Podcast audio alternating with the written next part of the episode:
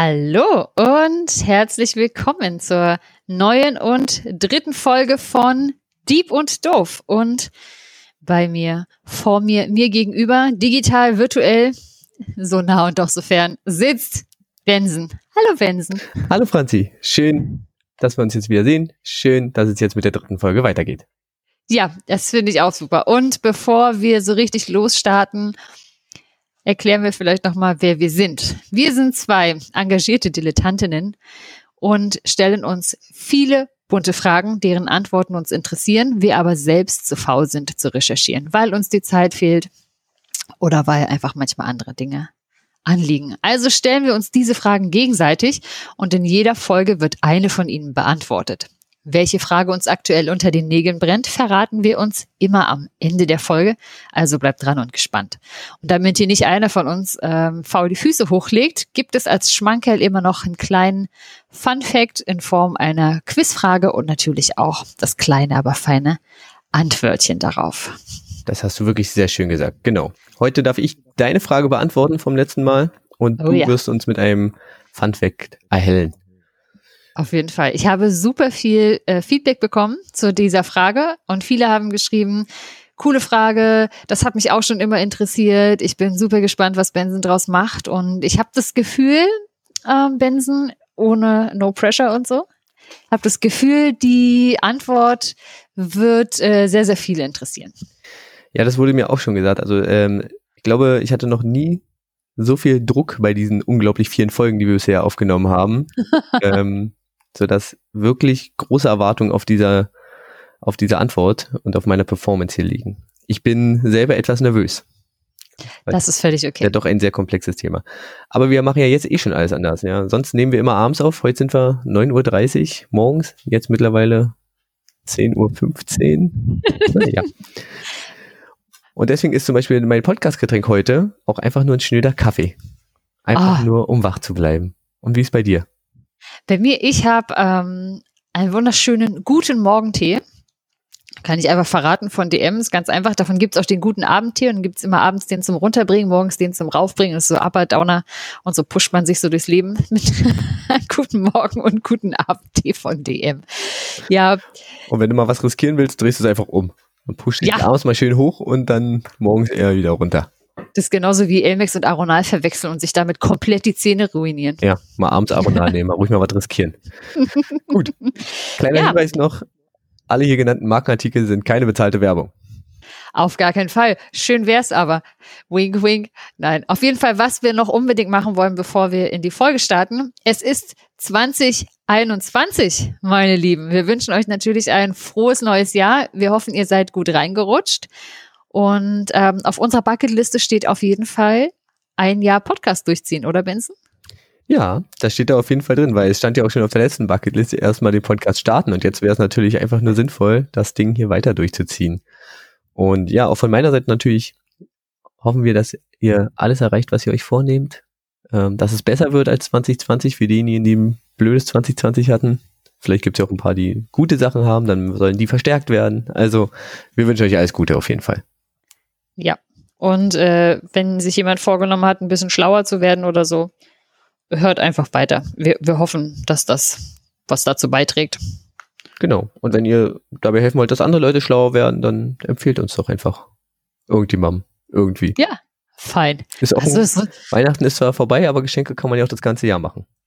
Das stimmt. Auch so schön haben wir noch nie Schleichwerbung gemacht. Ich bin richtig stolz auf uns. Ja, wir werden besser. Fast werden professionell besser. hier. Super, Benson. Dann, ähm, ich bin total gespannt. Ich auch. Ich soll ich nochmal verraten, was ich gefragt habe? Kannst du gerne machen. Ja, ich habe dich gefragt ähm, beim letzten Mal, wie man mit Menschen umgeht, die krude Behauptungen aufstellen, sich auf sogenannte Fake Facts berufen, äh, so Verschwörungsmythen ähm, verbreiten und ob es irgendeine Möglichkeit gibt, mit denen wieder so ins Gespräch zu kommen, dass man auf eine wissenschaftliche und objektiv geltende Faktenbasis zurückkommt vielleicht. Genau, und ich habe mich da jetzt probiert schlau zu machen und würde euch jetzt meine Ergebnisse präsentieren und euch daran teilhaben lassen. Ich hoffe, dass wir die Zeit einhalten. Es ist nämlich relativ viel. Es ist ein wirklich schier unendlich bearbeitbares, sich in sich vertiefendes Thema. Es ist wirklich unglaublich viel. Aber gut, fangen wir kurz. Ich würde kurz bei ähm, bisschen Begriffsklärung anfangen. Ich hoffe, ich mache es nicht zu zu ähm, trocken. Du hast ja gerade die beiden Key Facts oder Keywörter da genannt mit Fake News und so Erklärungsmythen, Verschwörungstheorien. Also unter Fake News versteht man ja so manipulative, äh, vorgetäuschte Nachrichten, die wirklich wissentlich äh, verbreitet werden, um ja falsche Tatsachen irgendwie in die Welt zu schaffen. Meistens ist also im Internet, die sozialen Netzwerke sind ja da total, naja, voll mit und bieten da ja sehr fruchtbaren Boden. Und meistens sind Fake News ein Teil von solchen Verschwörungstheorien. Und das kommt dann gleich zum zweiten Begriff Verschwörungstheorie. Und da würde ich gleich am Anfang aufräumen, weil das ist nämlich eigentlich ein falscher Begriff. Also die Wissenschaft oder das, was ich dazu gefunden habe, ist ähm, der Meinung, dass man das Ganze nicht Theorien nennen sollte. Weil eine Theorie wertet den Inhalt irgendwie auf. Mhm. Weil es erweckt den Einschein, dass das Ganze auf einer wissenschaftlicher Basis entstanden ist. Und das wissen wir ja, ist es ja nicht. Also, ja, ja. Eine Theorie sagt ja, das ist eine, da, da gibt es irgendwie empirische Daten für, Evidenzen für oder sonst irgendwas. Und das ist ja bei so Verschwörungssachen, also, das ist ja nicht so. Deswegen ist Theorie da eigentlich der falsche Begriff. Deswegen wäre es besser zu sagen, von Verschwörungserzählungen ähm, zu sprechen, die dann halt ähm, ja bestimmte Tatsachen formulieren, Fake News formulieren, äh, Behauptungen aufstellen. Ähm, und insgesamt gibt es dabei ähm, drei, Begr drei Begriffe, die so ein bisschen ineinander spielen, und zwar den Verschwörungsmythos, die Verschwörungserzählung und die Verschwörungsideologie oder Mentalität. Und äh, die würde ich ganz kurz am Anfang gerne äh, kurz einordnen. Äh, der Verschwörungsmythos ähm, appelliert zum Beispiel nicht an, an das Wissen einer Person, sondern an den Glauben. Ja, man muss das ganze Ding glauben. Ja, auch ohne einfach Beweise zu haben. Er hat die Funktion, dass er sehr kollektivstiftend ist. Also Menschen, die an den gleichen Verschwörungsmythos glauben, fühlen sich irgendwie zugehörig zueinander. Und in ihm spielen halt Argumente, also vor allem wissenschaftliche Argumente, auch nicht wirklich eine Rolle. Also auch fehlende Beweise oder so werden nicht in Frage gestellt. Ein Beispiel dafür ist, wie wir wahrscheinlich alle schon mitbekommen haben, so diese äh, große jüdische Weltverschwörung, die es irgendwo gibt, äh, das große Finanzjudentum, ja, das ist so ein typischer Verschwörungsmythos. Äh, in diesem Verschwörungsmythos gibt es dann verschiedene Verschwörungserzählungen. Ja, das sind dann so konkrete Annahmen, die sich auf diesen Mythos beziehen und die dann halt diesen Mythos irgendwie nähren. Zum Beispiel dann bei Verantwortung für Katastrophen, wie wir es jetzt bei Corona haben. Ja, das ist äh, keine Krankheit, sondern das ist irgendwo ein aus einem äh, Biowaffenlabor ausgebrochener Erreger oder sowas. Oder ähm, 9-11 was an Inside Job. Ja, das sind alles so konkrete Erzählungen, das sind diese Verschwörungserzählungen, die wir sonst vielleicht mit Theorien äh, betiteln. Äh, oder Politiker sind Marionetten oder sowas. Also und die beziehen sich meistens immer auf diesen Kontext des Mythos. Ja, sie verhindern kritisches Denken, denn, und das ist der Unterschied zur Theorie, sie sind für sich abgeschlossen. Sie beanspruchen für sich halt die Wahrheit zu, äh, zu kennen. Äh, sie benennen klare Ursachen. Und bei einer Theorie ist es ja normalerweise dass man die auch irgendwie diskutieren und widerlegen kann. Ja, und das machen halt Verschwörungserzählungen nicht möglich. Ja, das ist einfach so. Die argumentieren, dass es einfach so ist und nicht anders. Hm. Also quasi wirklich so dieser Unterschied, dass ähm, diese Mythen oder Erzählungen dann immer versuchen, Komplexität zu reduzieren zu einfachen Fakten. Und so eine Theorie hat ja nicht unbedingt diesen Anspruch. Kann ja genau. auch komplexer werden in der Theorie oder so. Genau, und da kommt ist ein guter Punkt, den greife ich später nochmal auf, das ist ein guter Punkt. Ähm, der letzte, oder das letzte Wort oder der letzte Begriff, den ich noch erklären will, ist die Verschwörungsmentalität. Und zwar ist das die individuelle Tendenz, selber Verschwörungserzählung zu glauben. Also wie anfällig bin ich dafür? Sieht man überall nur dunkle Machenschaften? Ähm, ordne ich mich auch irgendwie äh, eher anderen als Mainstream-Erklärungen zu und sowas. Und da habe ich in einem Buch, was ich nachher noch in die äh, Folgenbeschreibung auch raushaue, einen ganz schönen Test gefunden, den ich jetzt mit dir kurz durchführen wollen würde. Oh war ja, ich bin gespannt. Und zwar, äh, das ist wirklich ein standardisierter Test. Mhm. Und zwar, wie ist es um Ihre persönliche Verschwörungsmentalität bestellt? Ich werde dir jetzt insgesamt fünf Aussagen vorlesen. Ja. Und du darfst zustimmen oder entscheiden von Stimme überhaupt nicht zu bis Stimme voll und ganz zu mit eins bis sieben Punkten. Also eins ist, ich stimme gar nicht zu, sieben ist, ich stimme voll zu, vier Ja. ist halt so dann die Mitte, so teils, teils. So eine Okay? Siemer-Skala. Mhm, okay. Genau, sind, sind nur fünf Fragen Mhm. oder Aussagen. Ja. Aussage eins: Die meisten Menschen erkennen nicht, in welchem Ausmaß unser Leben durch geheim ausgeheckte Verschwörungen bestimmt wird. also ich würde sagen, das stimmt natürlich. Die meisten Menschen erkennen das nicht, weil es das nicht zu erkennen gibt. Sehr gut. Das ist jetzt ein bisschen tricky, aber ja, dann eins wäre, ich stimme da nicht zu. genau. Ja, dann, äh, Dann die ein. eins. Okay, okay, Ja. machen wir mal ein Kreuz hin. Aussage zwei: Es gibt geheime Organisationen, die großen Einfluss auf politische Entscheidungen haben. Nee, glaube ich nicht. Also äh, eins, zwei, drei wäre so Also eins, ich auch, glaube nicht. auch eins. Okay. Ja. Mhm. Aussage 3. Die verschiedenen in den Medien zirkulierenden Verschwörungserzählungen halte ich für ausgemachten Blödsinn. Ja, Stimm, stimmst du voll zu? Stimmst du? ja, Also- das ist Quatsch, denke Also ich schon. stimmst voll und ganz zu.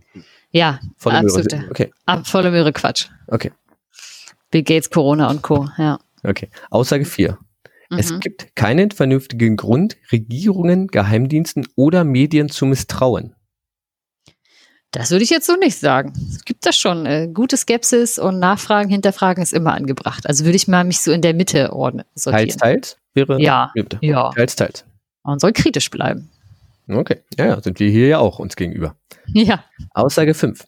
Politiker und andere Führungspersönlichkeiten sind nur Marionetten der dahinterstehenden Mächte. Na klar, die Reptiloiden. Also da bin ich voll und ganz dabei. Nein, Quatsch.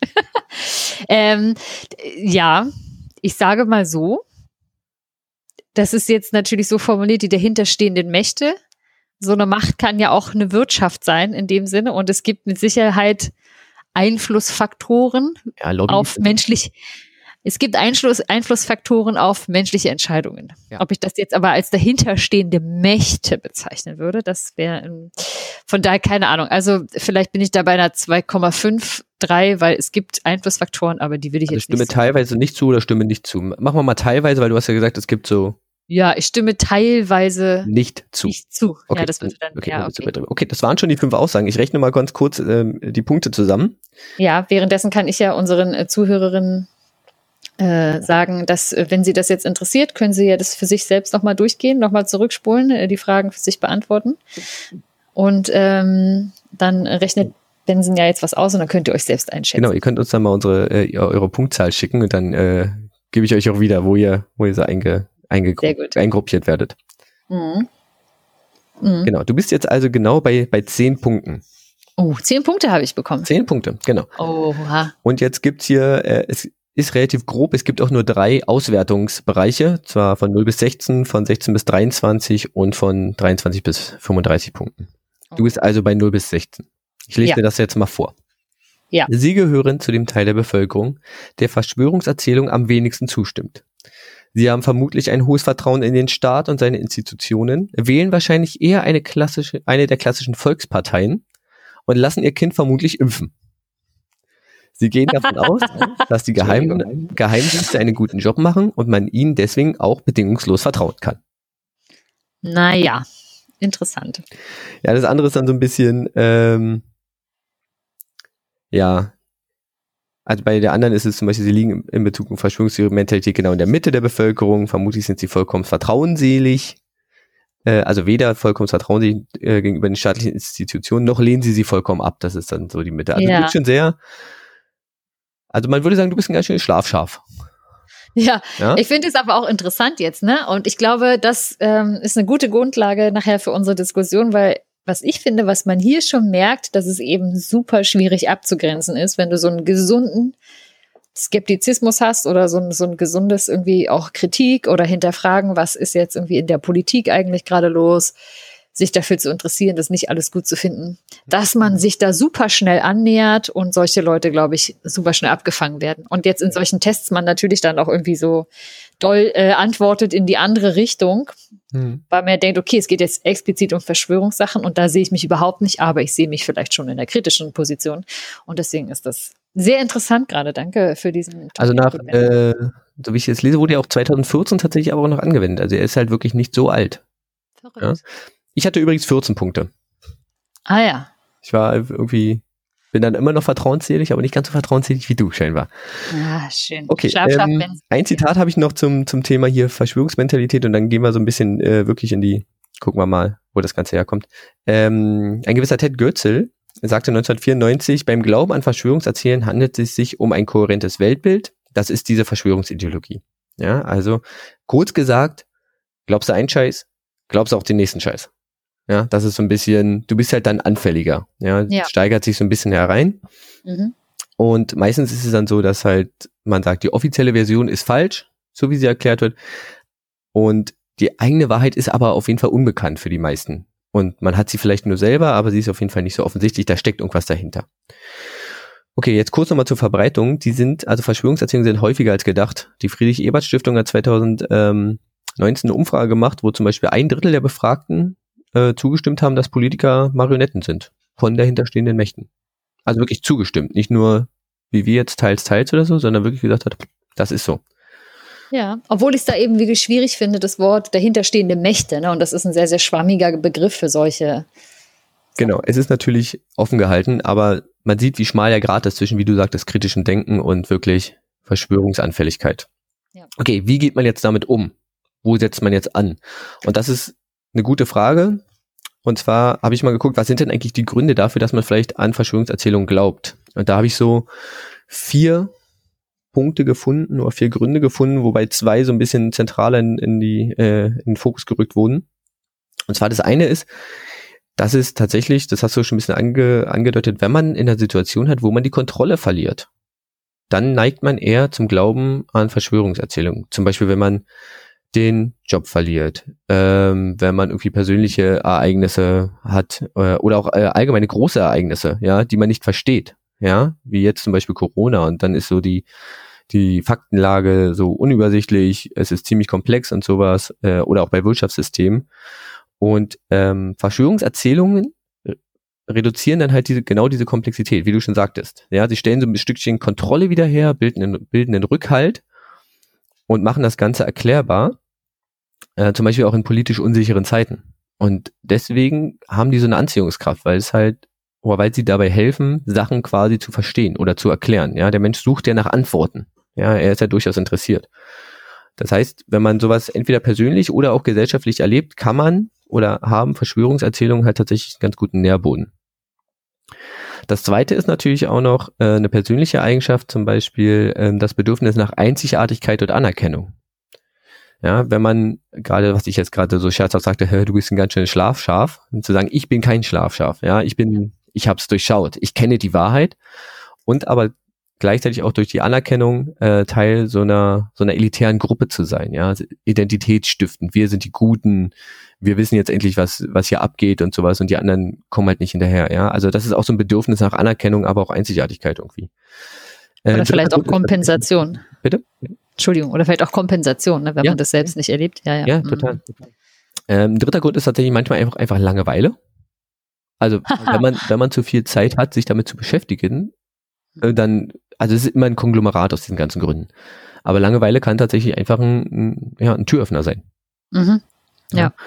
Oder wenn man Bindungserfahrung oder schlechte Bindungserfahrung hatte. Ja, wenn Sachen unsicher sind, dann kann das auch dazu führen, dass ähm, man mehr an Verschwörungserzählungen glaubt. Was jetzt mhm. ein bisschen auffällig daran ist, ist, ähm, dass weder Alter, Bildung noch Geschlecht irgendwie eine Rolle spielen. Auch wenn man sagt, dass Männer eher daran glauben, ähm, ist das aber in den, in den Begründungen gar nicht so aufgetaucht. Das heißt, es gibt nicht so den typischen, den typischen Verschwörungsanhänger, Verschwörungsanhängerin. Deswegen sieht man auf diesen Demos halt auch Leute jegwelcher Couleur zum Beispiel. Bei diesen mhm. Demos sieht man ja wirklich, ja, ja. junge, alte, äh, vermeintlich Akademiker äh, oder äh, ja, Leute mit Ausbildung, was weiß ich. Also das ist halt bunt gemischt. Es gibt keine, es gibt keinen, nicht den Verschwörungstheoretiker oder die Verschwörungstheoretikerin. Ja, nur halt so anscheinend eine persönliche Anfälligkeit oder Umstände, in denen man halt, jetzt sage ich mal, jetzt so in der Lebenslage ist, die das begünstigen oder nicht. Genau. Ja. So. Also so viel zum, zum Vorgeplänkel. Jetzt ist die Frage, was machen wir mit den Menschen? Wie jo, das finde ich gut. Ja. Ähm, wie wir jetzt ja gerade gesagt haben, Bedürfnis nach Anerkennung und zum Beispiel Kontroll so Situationen mit Kontrollverlust, das, solche Sachen, wenn man sowas weiß, kann man da natürlich ansetzen. Das heißt, man müsste so ein bisschen Hintergrundwissen über die Person haben. Das heißt, eine persönliche Beziehung, und das ist ja auch das, man kennt das vielleicht so, ja, man ist normalerweise beim Weihnachtsessen und auf einmal haut die krude Tante da irgendeine Verschwörungstheorie raus. Ja, dann muss man natürlich da irgendwie, denkt man sich, wie reagiert man darauf? Ja, und dann ist natürlich immer besser, wenn man eine persönliche Beziehung zu der Person hat, als wenn man in, auf irgendeiner Internetseite, in irgendeiner Kommentarspalte einfach mit jemandem diskutiert. Ja. ja das ist natürlich, muss man gucken. Also eine persönliche Beziehung macht es natürlich immer ein bisschen einfacher, das vorweg. Ja. Okay, kommen wir zu den Tipps und Strategien. Es gibt keine Patentlösung. Yay! Jetzt können wir auch eigentlich aufhören. Ja, ihr, wolltet, ihr, wolltet, ihr wolltet eine Strategie haben, ich habe keine. Sehr gut. Jetzt können wir sagen, ist vorbei. Ja. Ja. Okay. Gut, nein, machen wir natürlich nicht. Es gibt natürlich so ein paar beliebte Sachen, man probiert die Leute natürlich zum Beispiel mit, mit Fakten zu überzeugen, wie man das ja so macht. Ja, in der Diskussion, man will Argumente bringen und dann gibt es natürlich solche schönen Seiten, viele wie äh, Mimikama zum Beispiel, diese Faktenchecks machen. Ja.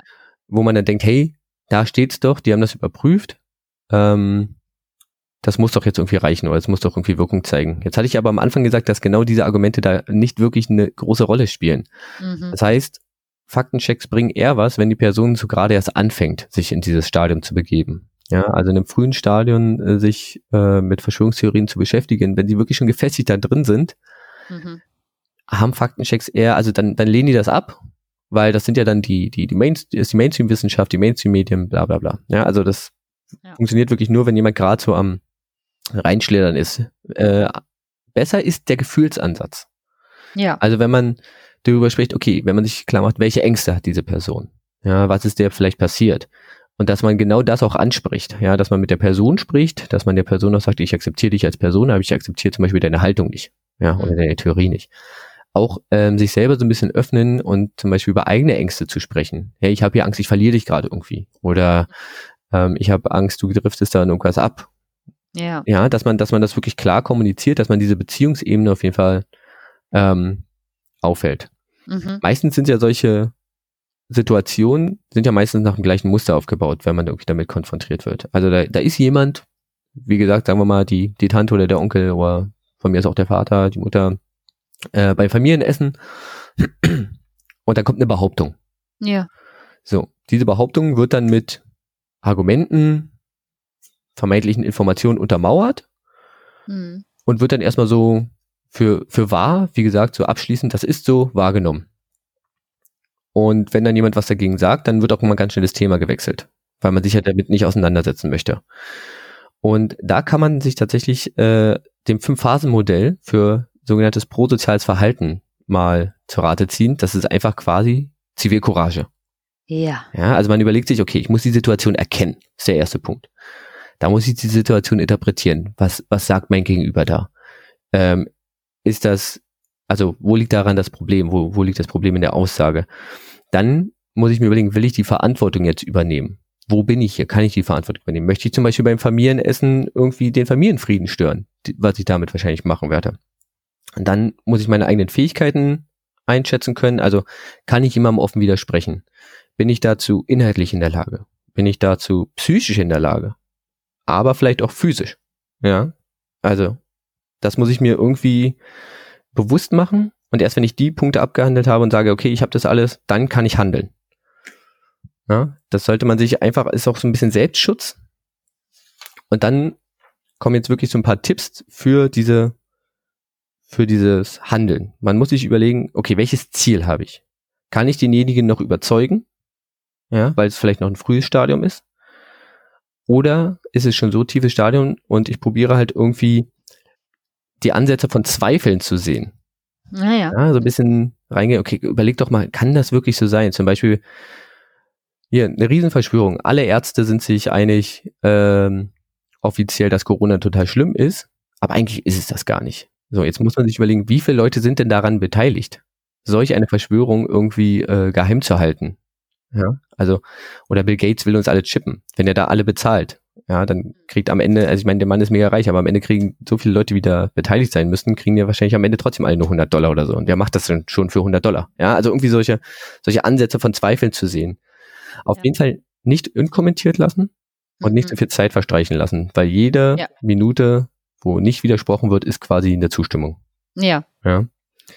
Ähm, man soll sie aber auch nicht mit Infos oder Argumenten überfluten, weil die dann irgendwann halt dicht machen. Also irgendwie lieber, gerade im tieferen Stadium, wie gesagt, dieser Gefühlsansatz und dann lieber dieses kleine Zweifel sehen Ja. und nicht in Details verrennen, aber auf jeden Fall Grenzen ziehen. Also wenn dann irgendwann gesagt wird, ähm, also oder Aussagen getätigt werden, die offensichtlich rassistisch oder sexistisch oder sonst irgendwie blöd sind, da muss man diese Grenzen auch klar irgendwie benennen Ja. in diesem ja, dass man da klar Grenzen aufzeigt. Mhm. Und das aber alles in einem entspannten Ton, nicht laut werden, sich nicht beleidigen, also nicht eskalieren. Mhm. Genau, das ist erstmal so ge zur Gesprächsführung. Äh, inhaltlich sollte man probieren, zum Beispiel dieses Themenhopping zu vermeiden.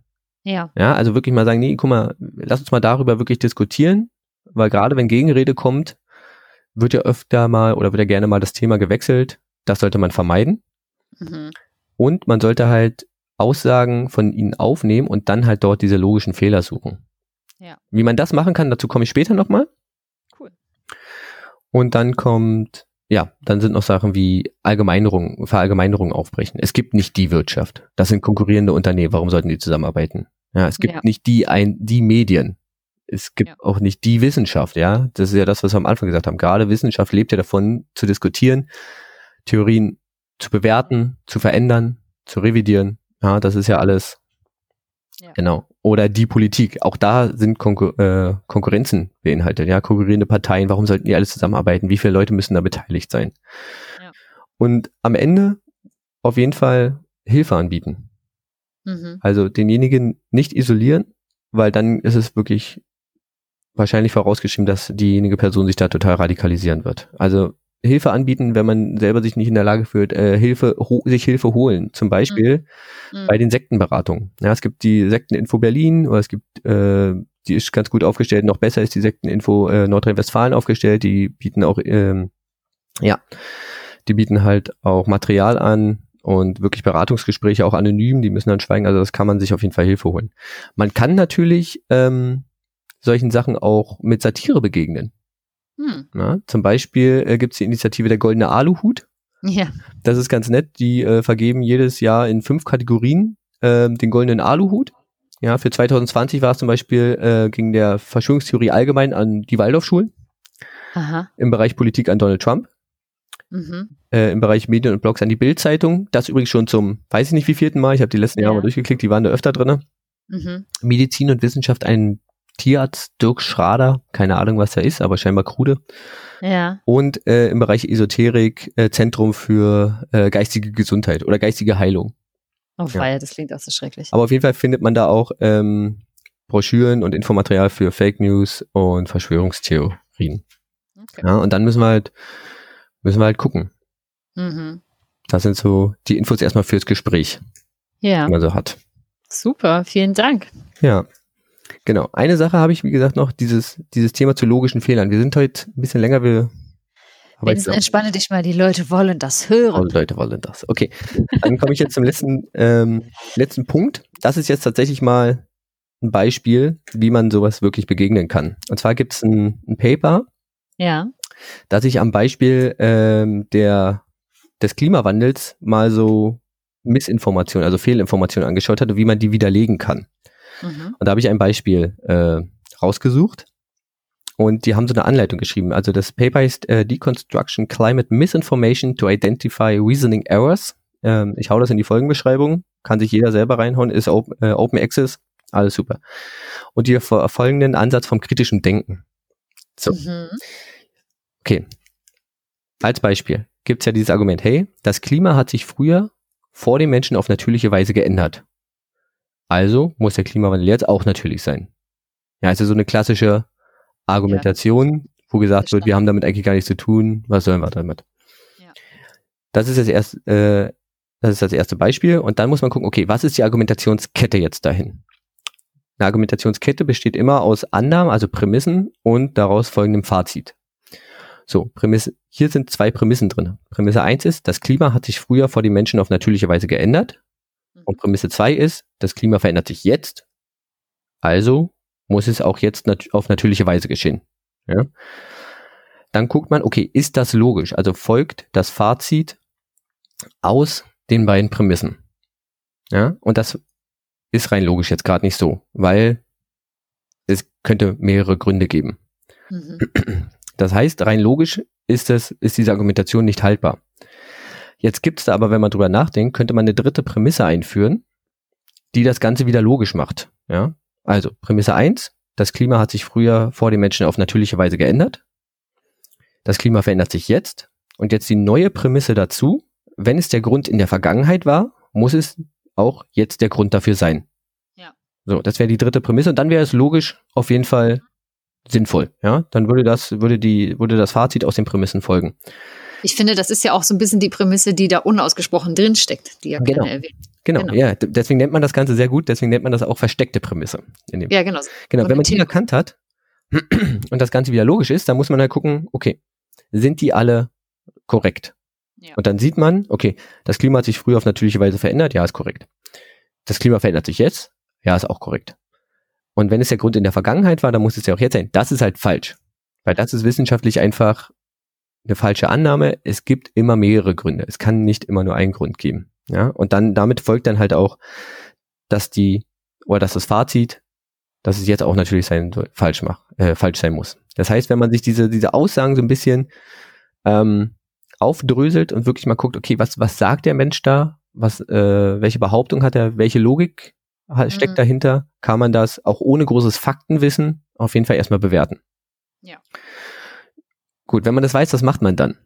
Mhm, wollte gerade sagen, weil das ist ja nämlich dieser Punkt, dass ich oft das Gefühl habe, dass das Gegenüber dann vielleicht für solche, sage ich mal, Art strukturiert zu denken und Dinge auf Logikfehler zu überprüfen, das ähm, ist ja auch eine Sache, die man mit einem gewissen Habitus oder man hat irgendwie vielleicht äh, studiert oder man ist länger in irgendwelchen Diskussionskreisen unterwegs, dann hat man das. Ich finde es nur aber sehr, sehr schwierig als Herangehensweise, wenn man ein Gegenüber hat, zum Beispiel die alte Tante von früher, die jetzt nicht so ein strukturiertes und ne, Vorgehen im Denken und Analysieren halt gewohnt ist. Deswegen bin ich sehr gespannt. Genau. Was in dem Paper auch noch gesagt wird, eine gute Idee ist es dann, quasi Parallelbeispiele zu finden wo diese Logik offensichtlich krude ist, also offensichtlich nicht funktioniert. Da habe ich ein Beispiel. Geil. Menschen wurden früher ohne Schusswaffen getötet. Menschen werden heute getötet. Heißt, also können Schusswaffen keine Menschen töten. Mhm. Und das ist ja nur offensichtlich wirklich falsch. Ja, also das ist ja, und wenn man solche Parallelbeispiele ähm, hat, solche Erzählungen, die in derselben Argumentationsstruktur folgen, aber halt offensichtlich vom Inhalt her falsch sind, ja.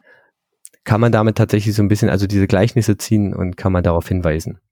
Es gibt noch andere Logikfehler. Bitte? Das finde ich gerade übrigens, nur um das nochmal zu unterstreichen, einen richtig guten Hinweis, als sowas parat zu haben.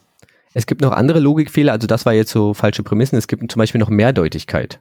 Mhm. Ja, dass zum Beispiel Wörter äh, in zwei Aussagen verwendet werden, die aber völlig unterschiedlich, also das gleiche Wort hat völlig unterschiedliche Bedeutungen. Habe ich auch noch ein Beispiel für. Zum Beispiel. Du würdest mir bestimmt zustimmen. Nichts ist besser als ein frisch gezapftes Bier. Jawohl. Oder? Gut. Ja. Haken dran. Zweite Aussage. Ein Dosenbier ist besser als nichts. Ha, ja. Ja. Also müsste ja dann rein logisch ein ja. Dosenbier besser sein als ein frisch gezapftes. Das stimmt, weil, weil es nichts da drin ist. Weil ja. es nichts da drin ist, ja.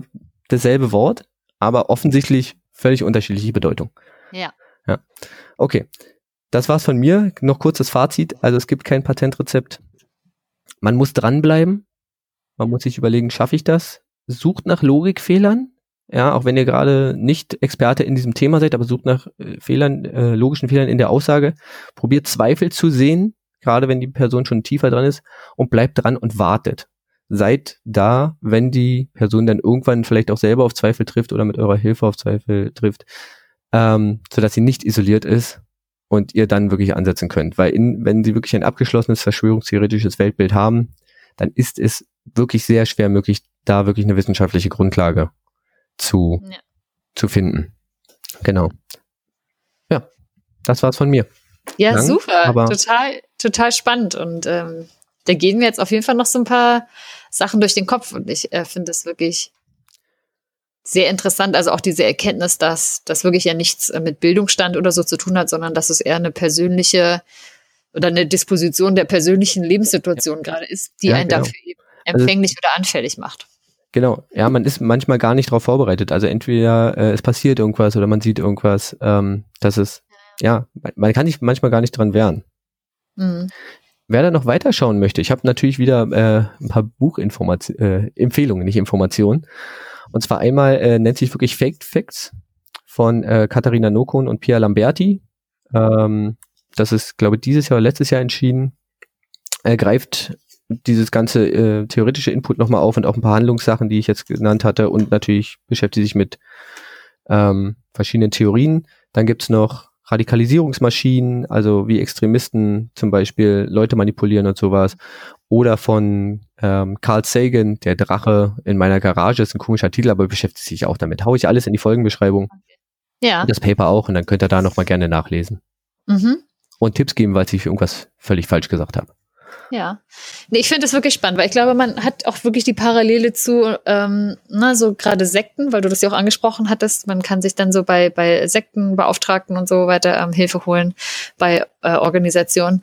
Und was ich noch ganz spannend fand, und das führt jetzt vielleicht auch zu weit, aber ich möchte es nur noch mal äh, markieren, dass es mir gerade im Kopf rumgeht, weil du ja auch am Anfang so von Verschwörungsmythen gesprochen hast. Und ich finde, ich glaube, dieses Verschwörung davor zu setzen, ist doch was relativ Modernes, weil diese Mythen, die gab es ja schon immer. Und all diese, ähm, all diese ähm, Sachen, die auf Verschwörungsmythen zutreffen, treffen ja dann grundlegend auch auf Mythen zu, eben Erzählungen, um sich Dinge zu erklären. Und ich finde es sehr, sehr spannend, wo ist denn da auf einmal dann der Unterschied, ne? wo es so eine Verschwörungs, äh, Mythos wird oder wo es halt einfach nur so ein Mythos ist, den man eben so in diese Fabelwelt äh, abtaucht. Und ich glaube, das ist vielleicht genau der Unterschied, dass man das eine so einen normalen Mythos vielleicht wirklich eher so einer Fabelwelt oder früher zuordnet und wo irgendwie klar ist, es ist halt eine nette Geschichte über, keine Ahnung, Gott Ge und Genau, ich glaube, das ist tatsächlich wirklich der Unterschied, dieses, dieses wissenschaftlich Widerlegbare. Wenn etwas, wenn der Mythos wissenschaftlich widerlegt ist und der trotzdem aufrechterhalten wird, dann ist es meistens genau, was du sagst, so fabelmäßig. Ist doch schön. Ja, das ist ja. eine schöne Erzählung, der Mythos sagt und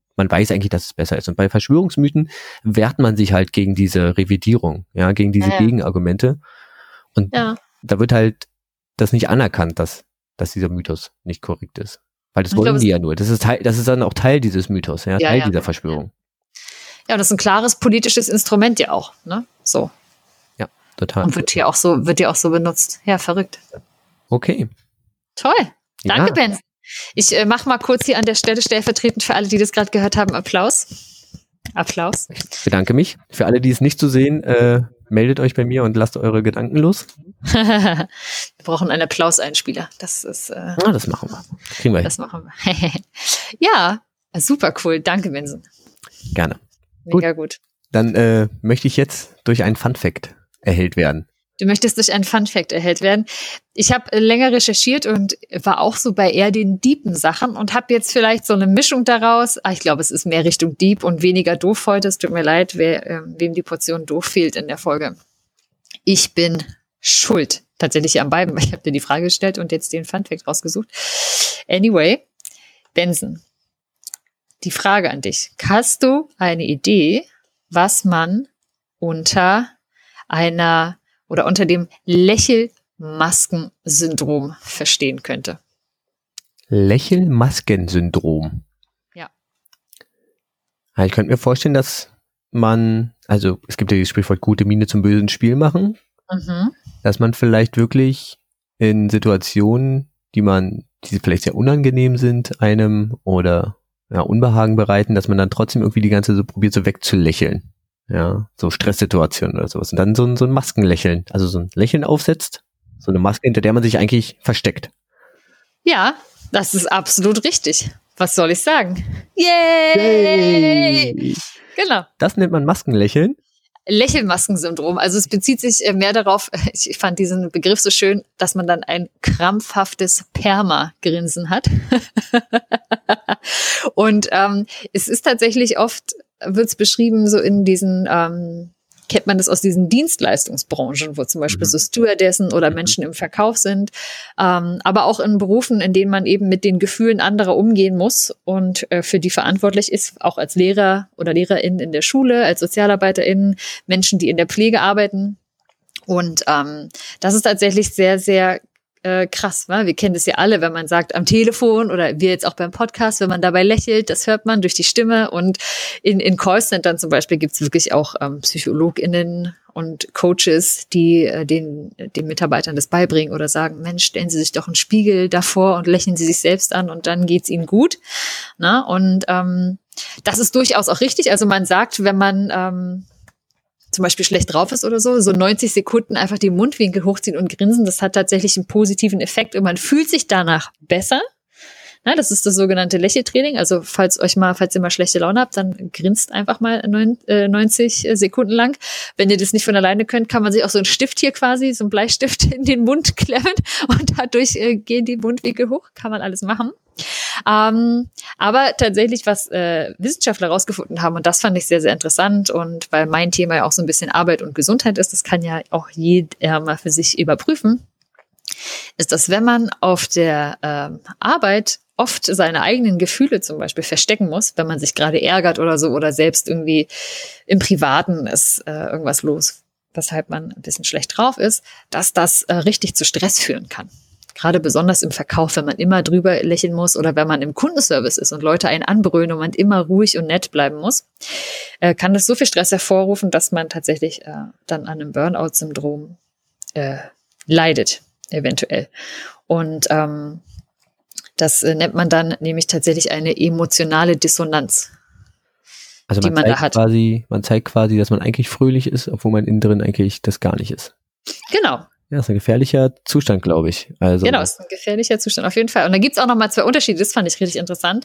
Es gibt eine, dieses äh, Surface Acting, wenn man, so wie du sagst, gute Miene zum bösen Spiel und mhm. sich quasi innerlich aber, also im, im Kopf die Gedanken sagen einfach nur böse, gemeine Worte und man möchte eigentlich schreiend im Kreis laufen. Aber nach außen hat man halt so ein, so ein Fake-Lächeln, dass das Gegenüber ja durchaus merkt, ne? Ja, ja, Dann gibt es aber auch noch. Menschen sind gut darin, die, die äh, Mimik von, von anderen zu deuten. Ja, ja. ja. Weil es dann eben nicht richtig kongruent ist. Und dann gibt's noch eine Sache, die man dann lieber machen sollte, nennt sich Deep Acting.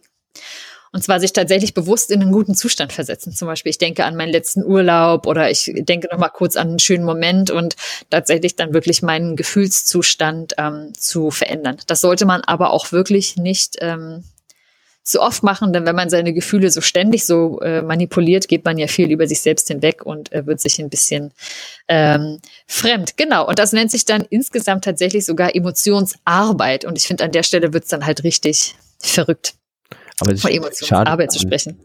Ja, ist auch schade, dass man so an seinen Emotionen dann vielleicht so da so richtig Arbeit reinstecken muss. Ich glaube, wenn, wenn man dann merkt, dass man, wie du sagst, wenn man das so oft mal so viel Arbeit reinstecken muss, dann sollte man vielleicht auch gucken, okay, die Energie, die ich da reinstelle, ist vielleicht, vielleicht schaffe ich das, das irgendwie hinzukriegen, dass ich das nicht mehr machen muss. Genau, und einfach vielleicht auch zum Beispiel ganz klar den Job wechseln. Und noch ein Fun-Fact aber zum Ende, das stand dann da auch so drin, äh, wo äh, speziell SozialarbeiterInnen und LehrerInnen angesprochen werden, dass es das Ganze eben auch in die andere Richtung geht. Weil nicht zu lächeln oder sich zu freuen kann manchmal genauso anstrengend sein, wie fröhlich wirken zu müssen. Zum Beispiel, äh, die, weiß ich nicht, äh, frisch verliebte LehrerInnen oder so, die schlechte Noten verteilen müssen. Oder so SozialarbeiterInnen, die gerade so richtig guten Lauf haben und eigentlich, ähm, also wenn es dir persönlich richtig gut geht, aber du dann trotzdem ständig mit Jugendlichen schimpfen musst, obwohl du dir privat vielleicht denkst, well, lass sie doch machen. Hm. Ich war als Kind auch so, aber du halt dann so eine Rolle ähm, machen musst. Und eine spannende Sache war noch FahrkartenkontrolleurInnen, die auch nette SchwarzfahrerInnen bestrafen müssen. das fand ich sehr witzig. Genau, also ja, einfach. Gerade hier in Berlin ein äh, super Thema. Ja, ein super Thema, genau. Aber das äh, fand ich so einen spannenden Fun Fact, äh, den man ja auch mal mit sich mitnehmen kann, dass das Lächeln oder sich zum Lächeln bringen, wenn man schlecht drauf ist, durchaus positiv sein kann und richtig viele gute Effekte hat. Wenn man das aber dauerhaft macht, weil man zum Beispiel muss auf der Arbeit, kann das zu Burnout führen. Okay. Also, liebe Hörerinnen, achtet auf eure gefühlsmäßige Gesundheit. Strengt euch da nicht zu sehr an. Wenn ihr da zu viel Arbeit reinstecken müsst, holt euch vielleicht da auch Hilfe. Immer authentisch bleiben. Ja, genau. Gut. Das war's für heute. Nein. Nicht? Ich brauche noch eine Frage. Stimmt, du brauchst noch eine Frage. Oh mein Gott, hast vergessen. Oh, wo habe ich mir. Ach, da ist er. Okay. Äh, du schielst zu doll auf die Zeit, Ben. Ich sitze hier ganz entspannt. Ich könnte noch eine anderthalb Stunden mit dir podcasten. Ja, aber die müssen uns ja auch zuhören. Ja. Okay, meine Frage, stimmt, völlig vergessen. Okay, meine Frage an dich geht jetzt eher in die Richtung Biologie. Ja, toll. Mein zweites Hassfach. Wirklich nach Physik, das Schlimmste nach Physik in den Biologie. Ich also, kann mir auch nicht, oh, ich weiß auch nicht, Biologie die Frage, weiß nicht, vielleicht hast du die, die Frage auch schon mal gestellt und äh, naja. Auf jeden Fall, man kennt das ja, äh, Weihnachten, da äh, feiert man ja viel, man isst viel, man fühlt sich dann, der Körper fühlt sich dann meistens danach immer auch so ein bisschen down. Mhm. Und ähm, statistisch gesehen trinkt man ja auch viel Alkohol. Ja. Weihnachten oder zu ja. Tagen. Wir nähern Meine, uns der guten Biologie. Richtig, wir nähern uns der guten Biologie. Ja, genau. Und äh, wenn es mit Alkohol zu tun hat, wissen wir auch genau, dass ein Körperteil, ein Organ damit so richtig viel zu tun hat. Ah, die liebe Leber. Die liebe Leber. Sie wächst mit ihren Aufgaben und genau das ist meine Frage. Aha. Man weiß ja, dass die Leber sich als einziges Organ selbst regeneriert. Mhm. Und meine Frage ist, warum macht sie das? Okay. Also warum kann sich gerade diese Leber wieder regenerieren? Ja, auch wenn man eine Leber spendet, spendet man so ein Teil und dann wächst das irgendwie nach. Warum regeneriert sich nicht äh, der Lungenflügel bei Rauchern? Warum, ah, ja. ja. oder der Magen und so. Warum hat diese Leber so eine, so eine Sonderrolle? Mhm. Ja, also warum kann sich die Leber als einziges Organ selbst regenerieren? Das ist meine Frage an dich. Okay, das finde ich tatsächlich eine spannende Frage. Okay, das ist nicht ganz so schlimm wie gedacht. Danke. Ja, ich habe es letztes Mal gehört, dass du mir sehr böse warst. Ich will nicht, dass du wieder Blöcke vollschreibst mit Benson ist doof. Nein, Benson ist gemein, habe ich geschrieben. Ach so. Ja, nee, fies. Fies war das Wort. Ich habe nie Gott, gesagt, dann lieber doof. Wegen Dieb und Doof. genau. Das ist ganz neue Dimension, ja, dieser Podcast-Titel. Stimmt. Herrlich. So Bedeutungsmöglichkeiten. Sehr schön. Gut. Dann ja. jetzt aber. Dann, los Benson. Mach genau. den schönen, den Hinweis. Blog. Genau. Wenn ihr mit uns zufrieden wart, wenn ihr mit uns unzufrieden wart, wenn ihr Fragen habt, die wir hier stellen sollen, dann erreicht ihr uns über die Homepage äh, unter diepunddoof.de. Ihr erreicht Franzi auf Instagram unter dem Handle Dieb und Doof, mich eher auf Twitter unter dem äh, auch Dieb und Doof. Und wir freuen uns auf irgendwelche Rückmeldungen, Kommentare. Ich wollte mich nochmal bedanken bei allen, die mir Infos zugeschickt haben zu, dem, zu der heutigen Frage. Das waren nämlich relativ viele. Vielen, vielen Dank. Das macht es mir wesentlich leichter. Und genau, dann bleibt mir nur noch zu sagen, macht weiter so und wir hören gerne von euch. Und ganz wichtig, wenn ihr uns nicht auf Spotify hört, sondern irgendwie bei, wie heißt es, Apple Music oder Apple Podcast oder ja, irgendwelchen anderen Podcast-Formen, da wo ihr uns bewerten könnt. Bewertet uns ruhig.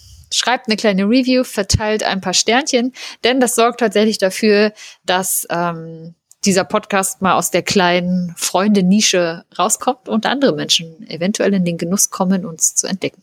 Genau. Oder teilt einfach mal die Internetseite, dann können es alle Leute auch selber finden. Ja. Yes. Okay. Yes. Franzi, dann dir noch einen schönen Sonntag. Dir wünsche ich auch noch einen wunderschönen Sonntag. Und ähm, ja, Füße hoch. Die Arbeit ist erledigt. Naja, jetzt kommt's Schneiden und sowas. Ich ja, freue mich. Das stimmt. Okay, gut. Aber das interessiert die da draußen nicht mehr. Ich sage Nein. Tschüss. Ciao. Thank you.